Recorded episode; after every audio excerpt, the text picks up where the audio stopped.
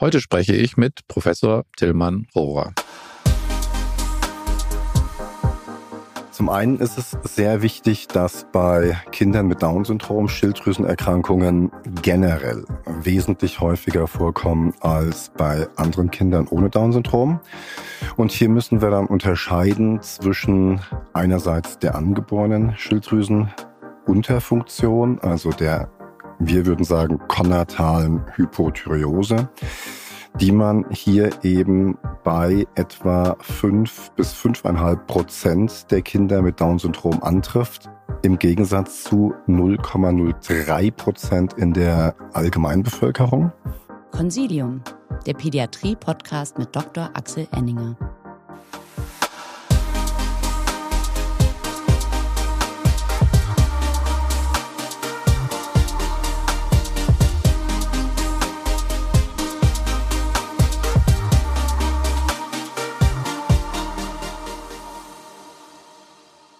Herzlich willkommen, liebe Zuhörerinnen und Zuhörer, zu einer neuen Folge von Consilium, dem Pädiatrie-Podcast.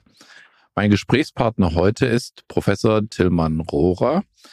Er ist Kinder- und Jugendarzt, er ist Kinderendokrinologe und Kinderdiabetologe und er ist Oberarzt und Leiter der pädiatrischen Endokrinologie an der Kinderklinik der Universität des Saarlandes Homburg-Saar. Herzlich willkommen, Herr Rohrer. Herzlichen Dank für die Einladung und auch herzliche Grüße von meiner Seite an die Zuhörer.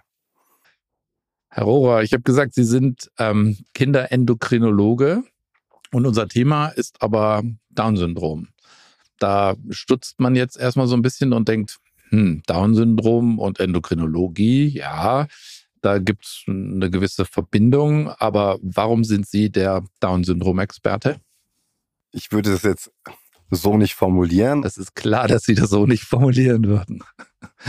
Auf ganz natürlichem Wege hineingewachsen mit der Geburt unseres zweiten Kindes vor ähm, 20 Jahren kam eben unsere Tochter Louise mit Down-Syndrom auf die Welt und ähm, der Alltag hat dann einfach gezeigt, dass auch unser Wissen als ähm, Kinder- und Jugendärzte uns auf vieles im Alltag äh, nicht vorbereitet hat im Umgang mit Menschen mit Down-Syndrom. Und so hat es sich dann entwickelt, dass wir ähm, zunehmend erst Rat gesucht haben bei den deutschen Down-Syndrom-Ambulanzen und den hier aktiven Kollegen und dann zunehmend auch hier selber aktiv geworden sind und dann in eine aktive Rolle hineingewachsen sind. Und irgendwann ist man dann der Experte überhaupt. Also ganz wichtig, wir reden heute nicht nur über endokrinologische Themen bei ähm, Down-Syndrom-Patienten, sondern wir ähm, wollen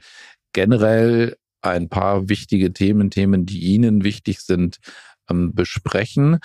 Und Sie sind ja Mitautor, beziehungsweise ich glaube Erstautor einerseits der AMWF-Leitlinie und andererseits, und das ist ein bisschen der Leitfaden für unser Gespräch, auch der Autor eines ähm, Gesundheitscheckheftes. Erzählen Sie doch mal ein bisschen was dazu.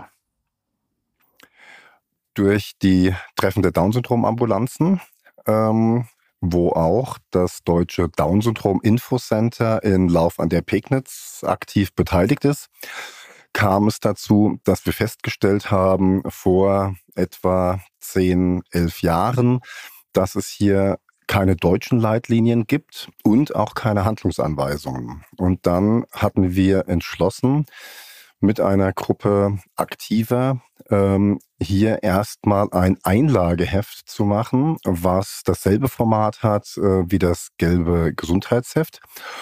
Wir haben es dann Checkheft genannt oder Gesundheitscheckheft für Down-Syndrom und haben hier zum einen einfach verständlich für die Eltern und die äh, Nicht-Kinderärzte die Haupt Komorbiditäten bei Down-Syndrom kurz erklärt und dann weiter in der Mitte des Heftes ähm, Tabellen mit Zeitstrahl eingefügt, ähm, wo man dann wirklich wie eine Abhakliste für Neugeborene, fürs erste Lebensjahr, für die Zeitperiode danach hat, dass man in der medizinischen Versorgung ähm, keine wesentlichen Punkte bei Menschen mit Down-Syndrom vergisst.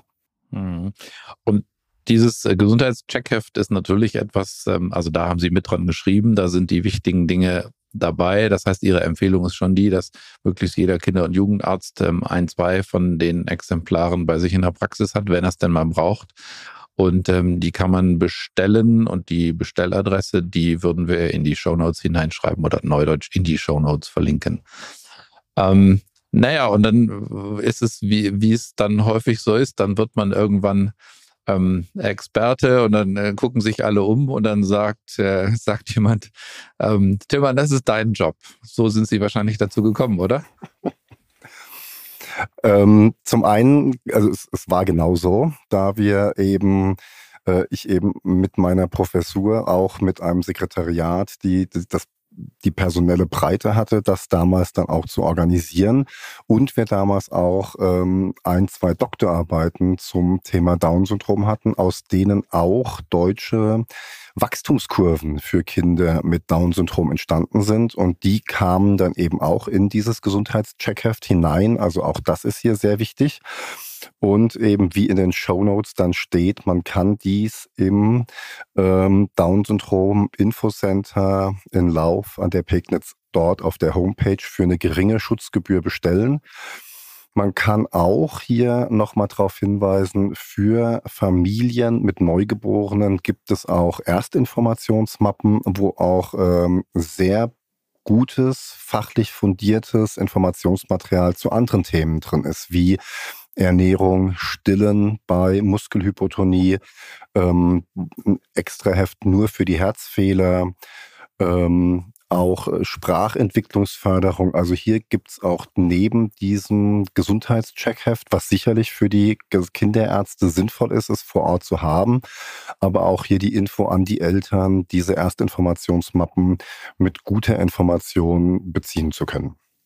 Sehr gut. Jetzt haben Sie vorhin schon ein Stichwort geliefert, das Stichwort ähm, Wachstumskurven. Dann starten wir doch mal mit Ihrem ureigenen Spielfeld, nämlich der ähm, Endokrinologie. Und ähm, ein Thema, über das wir schon auch eine andere Podcast-Folge haben, nämlich Schilddrüsenerkrankungen, ist natürlich bei Kindern mit Down-Syndrom schon wichtig. Was sind da die Punkte, die Sie gerne loswerden möchten? Zum einen ist es sehr wichtig, dass bei Kindern mit Down-Syndrom Schilddrüsenerkrankungen generell wesentlich häufiger vorkommen als bei anderen Kindern ohne Down-Syndrom.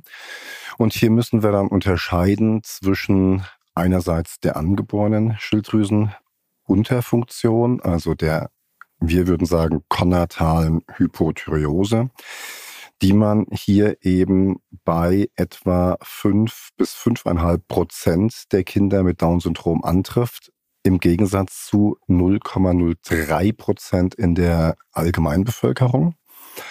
Und das sind Zahlen, die sind nicht nur bei uns hier in Deutschland, die sind auch bei großen Registern, gerade in Israel und Skandinavien, die ja wirklich sehr gute Gesundheitsregister haben, absolut reproduzierbar. Und das Zweite, was bei diesen konatalen Hypothyreosen sehr wichtig ist, ist, dass wir immer wieder Fälle haben, die trotz unauffälligen Neugeborenen-Screening dann im Alter von drei bis sechs Monaten mit massiv erhöhten TSH-Werten auffallen. Mir selber sind ähm, zehn solcher Kinder in meiner Ambulanz bekannt. Und da haben wir jeweils mit ein bis vier, fünf Monaten dann dreistellige TSH-Werte gefunden bei Folgekontrollen und ähm, haben jeweils das Neugeborenen-Screening nachgemessen und konnten eben zeigen, dass das Neugeborenen-Screening unauffällig war. Also das war echt unauffällig. Also es war wirklich das Neugeborene. Ich hätte ja sonst gedacht, naja, wieso? Es werden doch alle gescreent, aber da gibt es offensichtlich Ausreißer die im Screening echt negativ sind und trotzdem ein paar Monate später ähm, dreistellige TSH-Werte haben. Okay, und wie sind die klinisch aufgefallen? Ja, klinisch eben zum Teil gar nicht aufgefallen, weil die Zeichen der Hypothyreose und das klinische Erscheinungsbild eines Menschen mit Down-Syndrom, eines Säuglings mit Down-Syndrom, sich ja extrem überlappen. Es ist die Muskelhypotonie, es ist die Trinkschwäche, die Trinkfaulheit. Es ist natürlich die eventuell eine, eine Muskellücke am Nabel mit einer Nabelhernie oder auch dann bei der Muskelhypotonie der eher offene Mund mit einer Pseudo Makroglossie, also die Zunge ist ja nicht so groß, sondern ist ja nu nur in Anführungsstrichen ein zu wenig trainierter Muskel. Und das sind eben Zeichen, die wir sowohl bei der nicht ausreichend behandelten konatalen Hypothyreose und bei Kindern mit Down-Syndrom. Okay, aber wo, wo, ist dann, wo ist dann der klinische Clou? Also, oder empfehlen Sie bei allen mit äh, drei, vier Monaten nochmal zu messen oder wie? Also wir empfehlen ganz klar mit drei Monaten und mit sechs Monaten bei allen Kindern mit Down-Syndrom den TSH und den FT4-Wert zu messen. Und ähm, danach ab einem Alter von einem Jahr jährlich. Okay. Und ähm, da hatten wir im Vorgespräch auch schon mal ähm, drüber gesprochen. Also dreistelliger TSH-Wert ist eh klar. Ähm, trotzdem ist ja bei gesunden, ähm, hatten wir in unserem anderen Podcast noch ein bisschen davor gewarnt, bei nur ähm, leicht erhöhten TSH-Werten ähm, gleich zu zucken und gleich zu sagen, hier, der braucht eine Substitution. Und da hatten Sie im Vorgespräch gesagt, das ist bei Kindern mit Down-Syndrom anders. Warum ist das so? Weil wir wissen, dass Schilddrüsenhormon natürlich eine wichtige Rolle hat in der Entwicklung des Gehirns und der langen Bahnen, der Pyramidenbahn, auch der grauen Substanz des Gehirns. Und äh, wir sehen eben, dass ähm, zwei prospektive Studien ähm, zeigen, dass die Gabe von Thyroxin bei den Kindern ähm, vorteilhaft für die kognitive Entwicklung ist. Okay, und da würden Sie auch sagen, das gilt auch für niedrig, also nur leicht erhöhte TSH-Werte. Also wo, wo sagen Sie denn, naja, irgendwie, das ist jetzt, sag ich mal, 5, 6, 8, 12, 20, über was, welche Größe reden wir da? Also im ersten Lebensjahr reden wir ganz klar von Werten im, beim TSH größer 10. Ähm, in den ersten Lebenswochen ist auch der Cut-off bei 15, geht ja dann runter auf 10 im ersten Lebensjahr. Aber wenn hier ein Wert größer ist ähm, und definitiv auch wenn hier die FT4-Werte im niedrigen Bereich sind oder erniedrigt sind, ähm, sehe ich ganz klar hier die Indikation zum Behandeln. Da gibt es zwei sehr schöne Arbeiten aus ähm, den Niederlanden von Paul van Trotzenburg und seiner Gruppe, die 200 Kinder prospektiv behandelt haben mit Thyroxin oder eben Placebo und konnten hier nach einem Jahr und nach zwei Jahren zeigen, dass die motorische und kognitive Entwicklung der Kinder, die behandelt wurden mit Thyroxin, weniger retardiert war im Vergleich zu Kindern ohne Down-Syndrom. Also die Entwicklung war weniger eingeschränkt unter der Thyroxinbehandlung bei Kindern mit Down-Syndrom.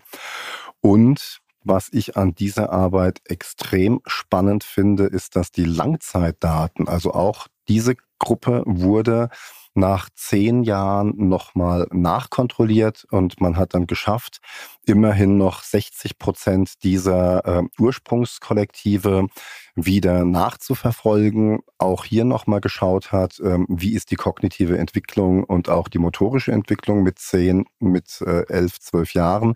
Aber das ist natürlich äh, die Streuung so breit, dass die Signifikanz zwar nicht mehr gegeben war, aber trotzdem immer noch die äh, Entwicklung bei den Thyroxin behandelten besser war, aber die Signifikanz verloren hatte. Und was ich jetzt ganz spannend hierbei finde, ist, dass man hierbei auch die Schilddrüsen geschallt hat und auch die Antikörper gegen ähm, Schilddrüsenenzyme, ähm, insbesondere die Peroxidase-Antikörper gemessen hat und die waren mit 18,5 Prozent nur halb so hoch in der Thyroxin behandelten Gruppe wie in der Placebo behandelten Gruppe, wo die Werte dann eben über 32 Prozent lagen. Okay, also können wir für die, für die Schilddrüse festhalten. Ähm, erster Punkt, den ich gelernt habe, ähm, nach ein paar Monaten bei unauffälligem Neugeborenen-Screening trotzdem daran denken, dass es eine äh, konatale Hypothyreose sein kann und man behandelt früher bei erhöhten TSH-Werten als bei Kindern, die kein Down-Syndrom haben. Okay, das würde ich jetzt mal als die beiden Zwischenfazits zu diesem Thema sagen. Dann hatten Sie das Wort Entwicklung gerade schon in den Mund genommen. Zum Thema Entwicklung gehört ja auch, dass man gut sieht. Augen ist ein ähm, weiteres Thema, ähm, wo Sie sagen, das wird nicht immer so richtig gut beachtet. Was hier bei den Augen sehr wichtig ist, wir wollen gerade in dem ersten Lebensjahr bereits augenärztliche Kontrollen bei Kindern mit Down-Syndrom haben, da eben die äh, Brechungsstörungen sehr häufig sind und gerade die ähm, Nahsicht für die Entwicklung der Feinmotorik extrem wichtig ist bei Kindern mit Down-Syndrom.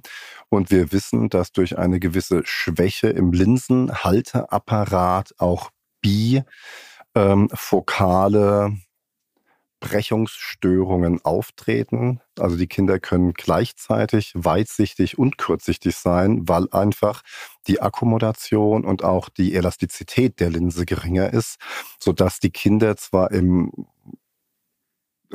Raum, im normalen Raum normal scheinbar sehen können, aber weder die Ferne scharf erkennen können, noch im Nahbereich für die Feinmotorik. Und das ist was, das muss eine, äh, das müssen die Orthoptisten oder Orthotistinnen ähm, wissen. Das sind ganz spezielle Untersuchungsmethoden und dafür gibt es auch ganz spezielle dann natürlich äh, äh, bifokal geschliffene Linsen, um das zu korrigieren. Das wäre so eines der Beispiele, was einfach zu ähm, erkennen ist und das große Anliegen hier bei den Augenstörungen ist, dass wir eben sehr vieles an Augenproblematik ähm, gut behandeln können, wenn wir es eben rechtzeitig erkennen. Und das sind nun mal ähm, die ähm, Refraktionsstörungen, die ich eben genannt hatte, aber auch die gehäufte, ähm, das gehäufte Auftreten einer Katarakt ähm, ist natürlich eine Routinekontrolle bei Down-Syndrom. Das Schielen natürlich auch. Und dann kommt jetzt noch etwas dazu, was eine Besonderheit bei Down-Syndrom ist. Das ist der Keratokonus. Da habe ich mal einen Vortrag von Ihnen gehört und ein ziemlich eindrucksvolles Bild gesehen. Ähm, war mir nicht so klar, dass es, dass es das so gibt. Aber ähm, der Laie in mir fragte sich dann, sehe ich denn das nicht, auch wenn ich nicht Augenarzt bin? Definitiv in einem fortgeschrittenen Stadium. Wenn ich den Patienten vor der Seite mir angucke, sehe ich die Vorwölbung der Kornea zwischen den Augenlidern nach vorne, nach ventral. Ja. Aber uns geht es ja darum, diese ähm, deutlichen, ausgeprägten klinischen Erscheinungen zu vermeiden. Wir wollen Prävention. Und deswegen wollen wir hier die augenärztlichen Untersuchungen, die das mit ganz modernen Geräten vermessen können, die Wölbung der Kornea. Und dann kann man das frühzeitig mit äh, Kontaktlinsen behandeln und muss dann gar nicht erst in eine operative Therapie hineingehen. Also auch das wieder ein Beispiel, dass eine frühe Diagnosestellung extrem wichtig ist, um hier ähm, therapeutisch ähm, ein Weiterentwickeln zu vermeiden und damit zu heilen und auch äh, den Verlauf zu lindern. Mhm, okay, da brauche ich aber natürlich schon auch einen Augenarzt, der eine gewisse Liebe für die Behandlung von Kindern hat. Kooperation ist ja beim Augenarzt A wichtig, B nicht immer gegeben bei unseren Klienten da haben wir natürlich ein Thema und ähm, da hatten Sie vorhin noch darauf hingewiesen, Seeschule gleichzeitig. Also da muss eine Orthoptistin sein, die ähm, wirklich ihr Handwerk gut versteht. Ähm, das habe ich jetzt habe ich jetzt auch kapiert. Ähm, zur Entwicklung gehört natürlich gut sehen. Nächster Punkt wäre gut hören. Ähm, gut hören ist auch ein Punkt. Gibt es da eine spezielle Baustelle bei Kindern mit Down-Syndrom? Da gibt es ähm, mehrere Baustellen. Die eine Baustelle sind natürlich die gehäuften Infekte, die wir generell, die Atemwegsinfekte sind ja das häufigste Problem bei Menschen mit Down-Syndrom klinisch, auch über das Leben hinweg äh, die höchste Mortalität durch Atemwegsinfekte. Und hier haben wir eben zum einen durch rezidivierende Otitiden eine gehäufte Schallleitungsstörung. Das kommt in 38 und später sogar bis 78 Prozent im Laufe des Lebens von Menschen mit Down-Syndrom vor. Dazu kommen dann auch noch die konatalen Innenohrschwerhörigkeiten, die schon gehäuft sind gegenüber äh, Kindern ohne Down-Syndrom, sodass hier wir dringend die ja sowieso erfolgenden Hörprüfungen ähm, im Säuglingsalter auch äh, empfehlen bei Kindern mit Down-Syndrom. Natürlich das Neugeborenen-Screening mit der BERA ist klar, aber auch hier die Empfehlung der regelmäßigen Vorstellung beim Hals-Nasen-Ohrenarzt mit sechs Monaten, mit zwölf Monaten und danach bis zum vierten Lebensjahr zweimal jährlich, einfach wegen der, äh, dem kleinen Felsenbein und der schlechten Tubenbelüftung des Mittelohrs und ab dem vierten Jahr etwa jährlich zu Ihrer Frage dann noch ähm, ein großes Anliegen von meiner Seite. Das hatte ich zuerst ähm, vor 18 Jahren gehört von einem Hals-Nasen-Ohrenarzt aus London beim Welt-Down-Syndrom-Kongress, dass er ganz klar abgeraten hat von T-Tubes zur Operation ähm, bei einer Belüftungsstörung und bei einem Seromukotympanon. Das müssen wir vielleicht erklären. T-Tubes ähm, für die, für die Nicht-HNO-Ärzte ähm, sind was? Warum benutzt man die? Beziehungsweise warum soll, sagen Sie, sollte man die nicht mehr benutzen? Also man benutzt die natürlich bei Kindern, die nicht ein Syndrom haben oder, oder Down-Syndrom oder Ulrich-Turner-Syndrom. Bei anderen Kindern haben diese T-Tubes ihre, ihre Rechtfertigung. Ähm, T-Tubes sind ähm, einfach gesagt Plastikröhrchen, die laienhaft gesprochen wie ein kleiner Mini-Strohhalm durch das Trommelfell in das Mittelohr vorgeschoben werden mit der Hälfte der Länge und dann über einen Mechanismus zwei Hälften dieses vorderen Anteils des Rohrs sich im rechten Winkel aufspreizen äh, lassen und damit hinter dem Trommelfell liegen. Damit können die nicht verrutschen, damit fallen die nicht raus, so wie die kleinen Goldröhrchen und verbleiben in ihrer Position. Eigentlich ja sinnvoll, aber da sagen Sie bei Kindern mit Down-Syndrom keine gute Idee. Warum?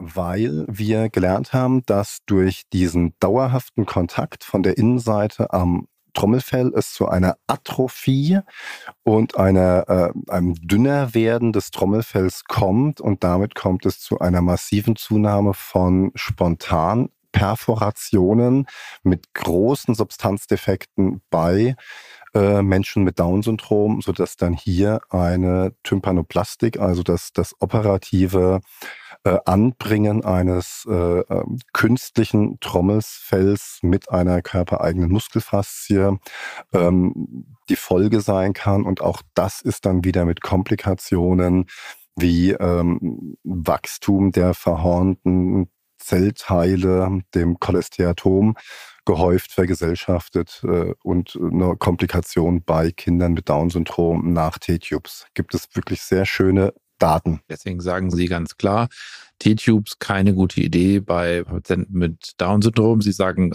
Goldröhrchen ähm, auch um den Preis, dass die rausfallen können.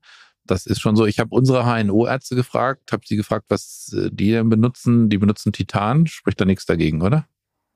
Nein, natürlich. Also ob das jetzt Titan ist oder, oder Goldröhrchen, also ein inertes Material, absolut. Und auch hier muss ich sagen, lieber einmal im Jahr im Herbst vor der Infektsaison in einer Sedierung, in einer Kurzsedierung, das ist ja dann keine Vollnarkose, diese kleinen Röhrchen ins Trommelfell bei einer Parazenthese einzulegen, auch wenn die dann nach drei, vier, sechs Monaten spontan wieder rausfallen und lieber wieder eine Sedierung im nächsten Herbst oder Anfang des Winters als diese großen Operationen als Folge von großen Trommelfelldefekten. Okay, gut. Und das heißt so dieses prophylaktische Anlegen von ähm, Anführungszeichen Röhrchen, Anführungszeichen, ähm, ist durchaus ein sinnvolles Vorgehen, wo Sie sagen würden, ja, das ist schon gut für die für die Tubenbelüftung und ähm, da auch da sozusagen ist die Schwelle niedriger als bei Kindern, die kein Down-Syndrom haben. Ja, definitiv, weil wir auch ganz, ganz wichtig Wir wollen ja auch, wir haben durch die kognitiven Störungen oder die Schwächen eines Menschen mit Down-Syndroms und mit der ähm, Entwicklungsretardierung haben wir natürlich auch einen verzögerten Spracherwerb. Und der hängt extrem von der akustischen Wahrnehmung ab. Das kann natürlich optimal gefördert werden, auch mit Zeichensprache, ähm, mit hier zusätzlichen Hilfsmitteln, aber auch um das Sprach, äh, die Sprachentwicklung optimal zu fördern, brauchen wir gut belüftete Mittelohren. Ja.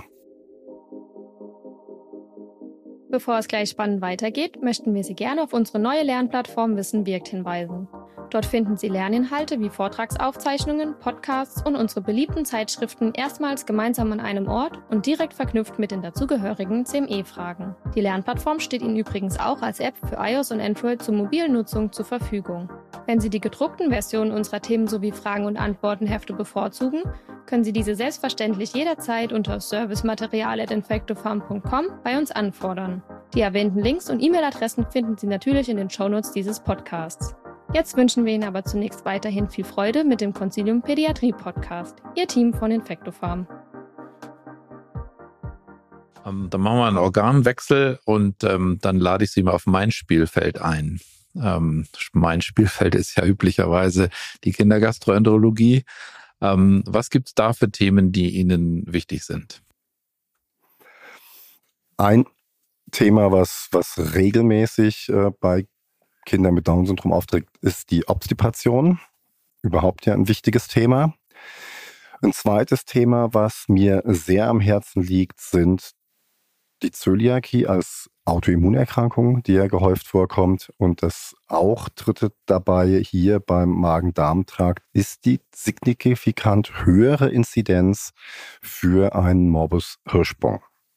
Also drei große Baustellen aus Ihrem Bereich, wo ich denke, das ist einfach wichtig, das im Kopf zu haben. Also da machen wir wieder eine kleine interne Werbung, Werbeverkaufsschau. Da gibt es ähm, einen Podcast zum Thema ähm, Obstipation mit äh, Stefan Buderus und vielleicht die Grund- und Eckpunkte nochmal ähm, abwarten, keine gute Strategie, frühzeitig ran an das Thema, primäre Desimpaktion nicht vergessen, langfristige Therapie mit Makrogol, ähm, normale Ernährung, normales Trinkverhalten, viel trinken alleine hilft nicht. Wer viel trinkt, macht viel Pipi.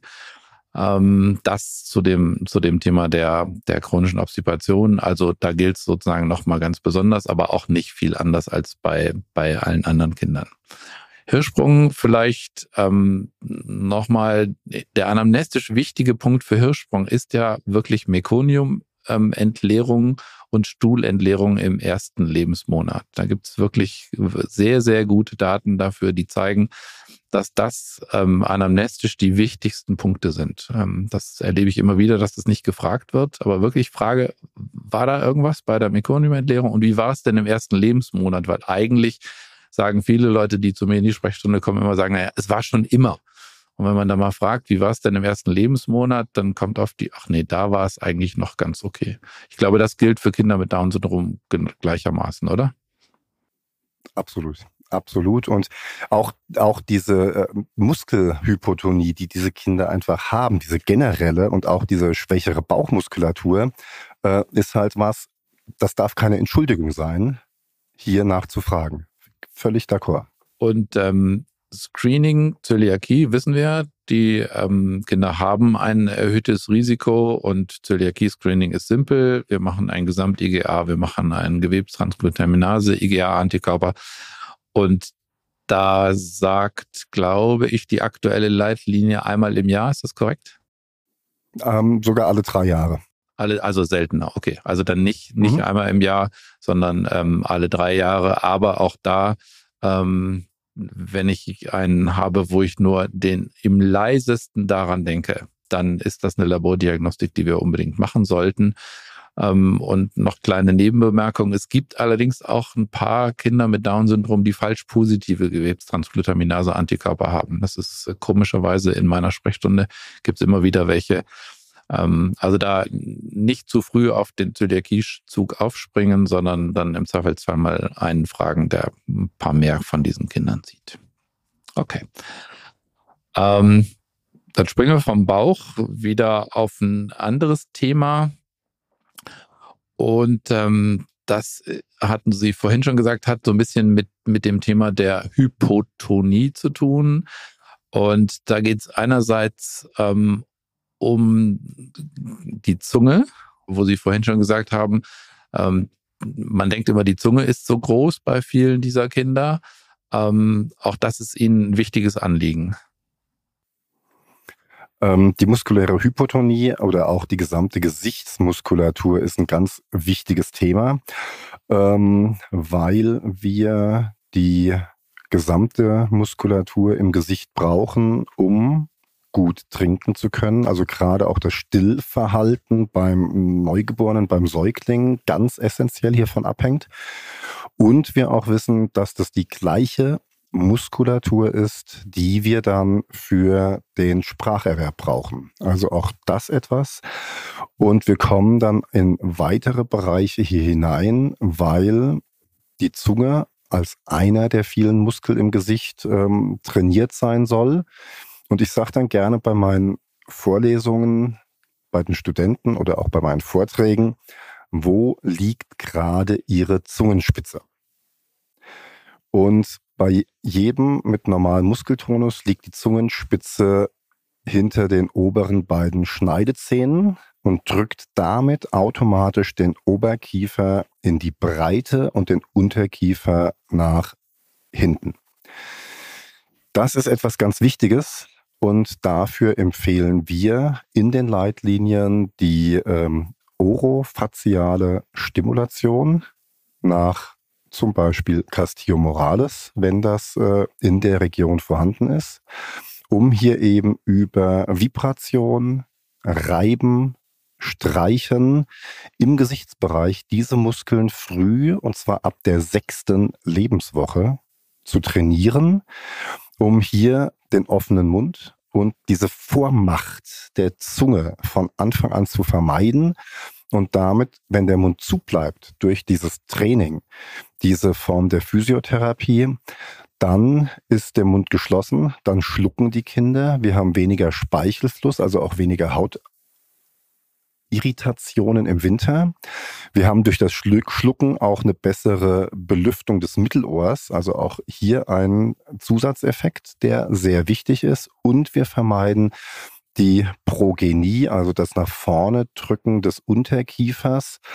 Und ähm, das verhindert leider, wenn wir das nicht präventiv hier machen, dass die Kinder gut kauen können. Weil wenn der Unterkiefer vor dem Oberkiefer steht, gerade bei den, Unter äh, bei den Schneidezähnen, können wir nicht mehr kauen.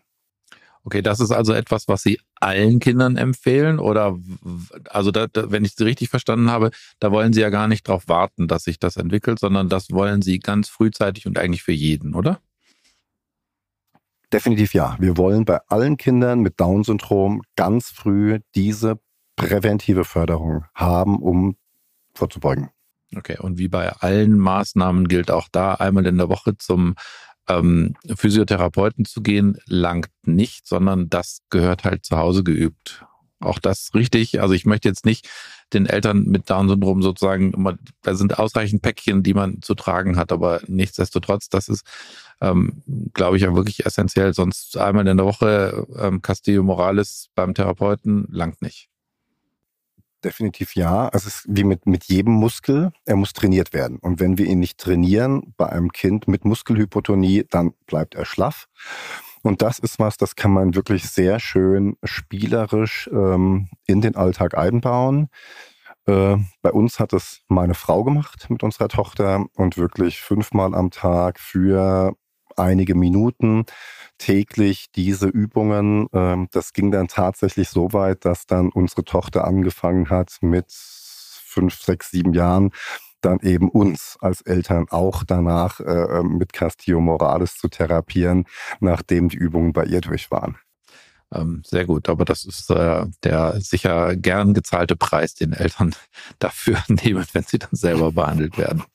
Ähm, bleiben wir beim HNO-Bereich ähm, Muskelhypotonie und ähm, sag ich mal, schlaffe Muskeln im HNO-Bereich können natürlich auch dazu führen, dass man nachts irgendwie die Luft anhält, beziehungsweise keine Luft mehr durchkriegt. Ein ganz wichtiges Thema, absolut. Das ist ähm, das obstruktive Schlafapnoe-Syndrom bei Kindern mit Down-Syndrom. Wir sehen das hier wesentlich häufiger, häufiger in 60 bis 80, nach bei manchen Literaturstellen sogar noch häufiger in Prozent bei Kindern mit Down-Syndrom, verglichen mit 1,2 Prozent in der Gesamtbevölkerung, also bei den Kindern ohne Down-Syndrom. Was hier wichtig ist, ist die Anamnese.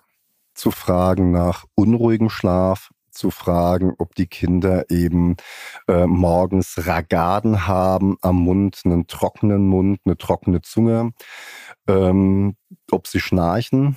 Ähm, das ist was ganz Typisches, ähm, dass sie auch dann bei dem unruhigen Schlaf sich zum Teil sogar aufsetzen und im Sitzen weiter schlafen, weil eben im Liegen die Zunge den, den Rachen verlegt und die Atemwege blockiert und die Kinder zum Teil dann sogar im, im Schneidersitz auf ihre Beine nach vorne fallen, auch was ganz, was wir in der Amnese immer wieder hören von den Eltern und hier ähm, eine Tagesmüdigkeit bei diesen Kindern infolge der obstruktiven Schlafapnoe sehen wir dann sogar bei bis zu 60 Prozent der Kinder mit Down-Syndrom, was dann auch wieder verschwindet, wenn diese Kinder mit ähm, CPAP-Masken ähm, behandelt werden. Okay, aber das sind ja eigentlich klinisch genau die gleichen Zeichen wie bei allen anderen Kindern auch. Obstruktive Schlafapnoe haben Sie, haben Sie gesagt, das sind genau die gleichen, aber auch da ähm, geht es um Awareness und äh, Sie hatten ähm, auch da im Vorfeld gesagt, äh, ein Erfolg der Leitlinie hat sich schon dadurch gezeigt, dass eben relativ viele Kinder mittlerweile ähm, eine Schlaflaboruntersuchung bekommen was ja immer super ist, wenn man sich viel Mühe gibt mit einer Leitlinie und dann sieht, dass das auch im wahren Leben ähm, umgesetzt wird, ähm, was ja wirklich toll ist. Jetzt müssen wir auf ein Gebiet kommen, ähm, wo wir beide eigentlich so gar nicht Experte sind, nämlich äh, wir sind keine Kinderorthopäden. Trotzdem gibt es eine ähm, kinderorthopädische Baustelle, die mir überhaupt nicht klar war, als ähm, ich anfing, mich mit diesem Thema zu beschäftigen. Da geht es um Instabilitäten. Die atlantoaxiale Instabilität ist ein ernstzunehmendes Problem bei Menschen mit Down-Syndrom. Also die Fixierung des äh, Dens-Axis ventral an den Atlas, an den ventralen Atlasbogen durch ein sogenanntes Querband des Atlas ist hier entscheidend, um den Spinalkanal nicht einzuengen. Und durch die Bandlaxizität, also nicht nur die Muskelhypotonie bei Down-Syndrom ist ein Thema, sondern auch die ähm, etwas zu weichen Bänder und Halteapparate, also zum einen der Gelenke, auch hier wieder, also äh, Knie, Hüfte, Fußgelenk, auch das natürlich ein Thema der, der Kinderorthopädie, aber jetzt hier am Dens ähm, Axis zum Atlas hin ist das ein ganz wichtiger Punkt, weil wir hier bei bestimmten Bewegungen und Überstreckungen dazu es kommen kann, dass der Dens das Rückenmark komprimiert. Und wo muss und, ich denn hellhörig werden als Kinder- und Jugendarzt, wenn ich jetzt kein Experte bin? Also was, wo muss ich sagen, ups, da könnte eine Baustelle sein? Ähm, bei allen neurologischen Veränderungen, insbesondere im motorischen Bereich. Also wenn ich eine Veränderung des Gangbildes habe, was vorher mal gut war und dann schlechter wird, oder aber wenn ich ähm, bei überdehnbaren Gelenken auch eine massive Halswirbelsäulenbeweglichkeit habe, die äh, gesteigert ist. Wenn bei der neurologischen Untersuchung ähm, auf einmal der Babinski wieder auslösbar ist, der vorher weg war. Wenn der Muskeltonus auch zunimmt ähm, an der unteren Extremität, wenn bei dem Auslösen der Reflexe ähm, die Reflexzonen breiter werden, die ähm, Reflexe sehr lebhaft werden, bis hin zum Auftreten von Kloni bei der Stimulation der Reflexe. Und diagnostizieren tue ich das wie? Ähm, Sekunde, ich komme noch mal, ich komme noch mit einem klinischen Bild, was mir sehr wichtig ist, okay. nämlich äh, ähm, die die Kauder-Symptomatik, also sprich, wenn ein Kind schon mal trocken und sauber war, wenn das auf einmal hier den Verlust hat von der Blasenfunktion oder vom äh, Sphinkter und dann anfängt Stuhlschmieren zu haben oder Inkontinenz zu werden, auch das ein ganz wichtiges Zeichen, dass hier etwas nicht in Ordnung ist und was durchaus auf eine atlantoaxiale Instabilität hinweist. Und wir untersuchen das, indem wir ähm, seitlich röntgen die Halswirbelsäule in Extension und in Flexion und dann schauen, ob sich dieser ventrale Abstand zwischen dem ventralen Atlasbogen und dem Dens Axis vergrößert. Da gibt es Normwerte. Bei Down-Syndrom sollte das nicht größer als 5 mm sein. Bei Kindern ohne Down-Syndrom ist die Grenze hier bei 4 mm, bei normalen Erwachsenen bei 3 mm und bei Down-Syndrom, weil eine gewisse Laxizität da ist, ist die Grenze mit 5 mm hier. Aber bei den ausgeprägten klinischen Fällen, die mir bekannt sind, sind hier diese Werte deutlich größer. Mhm. Das heißt, ähm, Augenmerk auf die Neurologie, äh, haben Sie vorhin gesagt, Beine, Hypotonie, Reflexe, ähm, anal-sakral, ähm, auch da Auffälligkeiten, dann tatsächlich daran denken. Das, ähm, wie gesagt, hatte ich als Feldwald- und Wiesen-, Kinder- und Jugendarzt nicht so richtig auf der Spur, aber ähm, wirklich äh, gut und wichtig und natürlich auch, ähm, sag ich mal, kann auch gefährlich werden, wenn ich das nicht, ähm, nicht auf dem Schirm habe. Also ein klinisches Zeichen, was man auch noch erwähnen kann, sind hier zum Beispiel ein Torticollis oder eine Bewegungseinschränkung im Nackenbereich. Das wären auch noch so Zeichen. Und was Sie gerade angesprochen haben, ja, gerade bei abrupten Bewegungen, die wir haben, zum Beispiel beim Trampolinspringen oder beim Reiten, weil ein Pferd ja auch mal scheuen kann und abrupt stehen bleiben kann. Also diese schnellen Scherbewegungen, die sind das, was dann eben das Rückenmark äh, verletzen kann. Und deswegen sollte vor diesen Aktivitäten wie Reiten oder Trampolinspringen eine atlantoaxiale Instabilität ausgeschlossen sein. Mhm. Okay, auch ein, ein, wichtiger Aspekt, zumal ja Trampoline mittlerweile in vielen Vor- und Hintergärten stehen. Ähm, guter Aspekt darauf ähm, noch mal zu achten. Irgendwann wird es jetzt vielleicht auch mal warm. Trampoline werden wieder benutzt. Äh, unsere Orthopäden kriegen wieder mehr zu tun, aber ähm, da achten wir ähm, proaktiv nochmal drauf. Wir sind ja zum Zeitpunkt der Aufnahme dieses Podcasts an der, am Übergang von der Pandemie zur Endemie und würden gerne noch ein paar Aspekte zu SARS-CoV-2 ähm, loswerden, denn da haben wir in den letzten Monaten, Jahren gesehen, da waren Kinder mit Down-Syndrom zum Teil ordentlich krank und sehr heftig ähm, betroffen. Ähm, jetzt hoffen wir, es wird vielleicht weniger. Trotzdem, ähm, auf was müssen wir jetzt achten? Wir wissen, dass ähm, die Impfung hervorragend auch bei Menschen mit Down-Syndrom wirkt. Und ähm, bevor wir die Impfung hatten, haben mehrere große Publikationen gezeigt, dass die Mortalität und auch die Hospitalisierungsrate durch äh, Covid-19 bei Menschen mit Down-Syndrom, unabhängig vom Alter, zwischen der Rate liegt der äh, 70 bis 79-Jährigen und der Rate der über 80-Jährigen, also den Menschen ohne Down-Syndrom, die die beiden höchsten äh, Morbiditäts- und äh, Mortalitätsfrequenzen hatten. Und wir hatten gesehen, dass eben Menschen mit Down-Syndrom äh, zehnmal häufiger äh, im Krankenhaus verstorben sind und auch fünfmal häufiger hospitalisiert wurden als die äh, Normalbevölkerung. Und das Schöne ist, wir können zeigen, dass die Impfung hier extrem gut präventiv ist, dass eben das Hauptproblem neben den angeborenen Herzfehlern hier in der Mortalität die Atemwegsinfekte nach wie vor sind bei Menschen mit Down-Syndrom. Aber die Covid-19-Impfungen, die wir hier haben, zu einer massiven Reduktion dieser Hospitalisierungen und dieser Komplikationen geführt haben und absolut einen effektiven Schutz für Menschen mit Down-Syndrom darstellen. Okay, also unbedingte Empfehlungen, ähm, Impfschutz ähm, entweder aktualisieren oder vervollständigen und die entsprechenden Empfehlungen natürlich im Blick behalten. Jetzt haben Sie so in, kurz gerade eben ähm, das Thema angeborene Herzfehler erwähnt und dem einen oder anderen wird vielleicht aufgefallen sein, dass wir das gar nicht zu unserem zentralen Punkt gemacht haben, weil im Medizinstudium und auch in der Facharztzeit ist ja sozusagen die Assoziation ist ja immer ähm, Down-Syndrom und Herzfehler.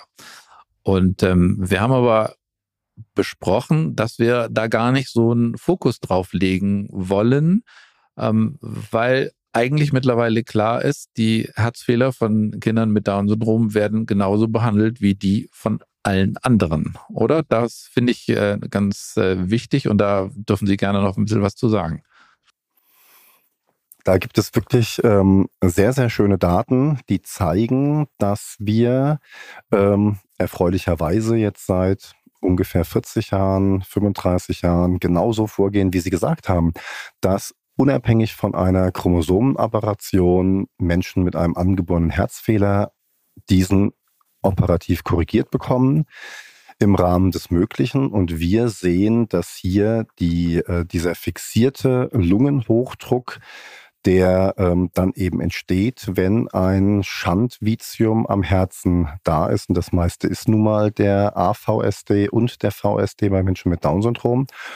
Und wir hatten hier in Arbeiten sehr schön gesehen, dass äh, Geburtsjahrgänge von 1960 und 1970 in 55 Prozent einen fixierten Lungenhochdruck kriegen und damit eine deutlich kürzere Lebenserwartung haben, nämlich um die 30 bis, bis 40 Jahre mit angeborenem Herzfehler und dass eben das jetzt in den letzten Jahrzehnten signifikant runtergegangen ist und auch die 1980 Geborenen nur noch in knapp 20 Prozent einen, einen Lungenhochdruck gekriegt haben und dann geht das ganz rapide runter und die nach 1990 Geborenen haben hier nur noch einen Prozent äh, Lungenhochdruck und die ganz neuen Geburtsjahrgänge ab 2000 im Nullkomma-Bereich. Das zeigt, wie gut die Kardiochirurgie in Deutschland ist und wie wichtig es ist, diese Herzfehler zu korrigieren. Und das führt natürlich zu einer signifikanten und wichtigen Lebensverlängerung für diese Menschen. Sehr gut. Also deswegen tatsächlich, glaube ich, keine ganz schlechte Idee von uns beiden zu sagen, das machen wir gar nicht zum, zum Superthema, weil die werden behandelt wie alle anderen eben auch. Und da gibt es keine Besonderheiten, anders als bei der Schilddrüse und bei dem einen oder anderen Thema. Also sehr schön. Herr Rohrer, es gibt ein ähm, Traditionselement in unserem Podcast und ähm, dieses Traditionselement heißt Do's and Don'ts. Sie dürfen Dinge loswerden, die Sie unbedingt positiv vermitteln möchten und Dinge, die Sie loswerden möchten im Sinne von Leute, lasst es sein oder bitte tut es nicht. Die Reihenfolge dürfen Sie bestimmen. Ich sage immer, die meisten Gäste fangen mit den Don'ts an, um positiv mit den Do's zu enden, aber ähm, ich will Sie da nicht äh, vor bevormunden. Also ich finde, äh, so wie wir gesagt hatten, die Do's and Don'ts, wir können das in der Reihenfolge gerne lassen, weil wir können es dann auch trotzdem von der positiven Perspektive betrachten. Das ist ein cleverer die, Ansatz. Die Do's, definitiv Aufklärung. Aufklärung und Wissensvermittlung. Also hier zum Beispiel dieses Gesundheitscheckheft für die betroffenen Familien und die betreuenden Ärzte, ähm, Kinderärzte und Hausärzte als ähm, Erinnerung, nichts zu vergessen. Das Weitere, ganz, ganz wichtig für mich, die frühzeitige orofaziale Stimulation und das auch diese Therapien in den Alltag zu integrieren und zu leben. Das finde ich extrem wichtig. Ähm, die Schilddrüse zu kontrollieren, nicht nur beim Neugeborenen-Screening, sondern auch mit drei und mit sechs Monaten und dann ab dem zwölften Monat jährlich. Und für mich ganz wichtig, die ähm, Vernetzung mit anderen Berufsgruppen, hier auch mit ähm, Allgemeinmedizinern, mit Hausärzten oder auch Internisten und Erwachsenenmedizinern, ähm, die Menschen haben eine hohe Lebensqualität. Wir haben eben hier eine deutlich längere Lebenserwartung als früher, so dass wir hier auch von Transition reden in die Erwachsenenmedizin. Zu dem Thema hatten wir im zweiten Heft dieses Jahr im Deutschen Ärzteblatt einen Übersichtsartikel, Johannes Levin aus München plus einige andere Co-Autoren und ich. Also auch das etwas äh, zum Nachlesen sehr empfehlenswert. Ja, und bei den Don'ts ähm, finde ich zum einen wichtig, dass wir von Menschen mit Down-Syndrom äh, reden, also auch hier verniedlichende oder diskriminierende äh, Begriffe einfach in unserer aktiven Sprache vermeiden. Und das Zweite, was ja durch unseren ganzen Podcast als roter Faden sich durchgezogen hat, ist, ähm, wir müssen nicht die klinischen Zeichen und Pathologien als Down-Syndrom assoziiert hinnehmen, sondern wir können aktiv handeln. Wir können ähm, vieles präventiv äh, vermeiden im Vorfeld oder auch sehr gut therapieren, wenn wir es wissen. Also nur zu sagen, ei, das ist ja das Down-Syndrom, das wäre ein Don't, wo ich ganz klar sage, ähm, die Zeiten sind vorbei. Okay. Super, auch ein, ein sehr schönes Schlusswort und ein schönes äh, Schlussplädoyer. Vielen herzlichen Dank, lieber Herr Rohr, für dieses wirklich, äh, finde ich, sehr interessante Gespräch. Herzlichen Dank. Herzlichen Dank auch von meiner Seite, Herr Enninger. Und Ihnen, liebe Zuhörerinnen und Zuhörer, vielen Dank fürs Zuhören, vielen Dank fürs Dabeibleiben, vielen Dank fürs Liken, wenn Sie es ähm, tatsächlich geliked haben. Und ähm, wir hören uns wieder. Das war Consilium, der Pädiatrie-Podcast. Vielen Dank, dass Sie reingehört haben. Wir hoffen, es hat Ihnen gefallen und dass Sie das nächste Mal wieder dabei sind. Bitte bewerten Sie diesen Podcast und vor allem empfehlen Sie ihn Ihren Kollegen. Schreiben Sie uns gerne bei Anmerkungen und Rückmeldungen an die E-Mail-Adresse consilium.infectofarm.com. Die E-Mail-Adresse finden Sie auch noch in den Show Notes. Vielen Dank fürs Zuhören und bis zur nächsten Folge. Ihr Team von Infectofarm.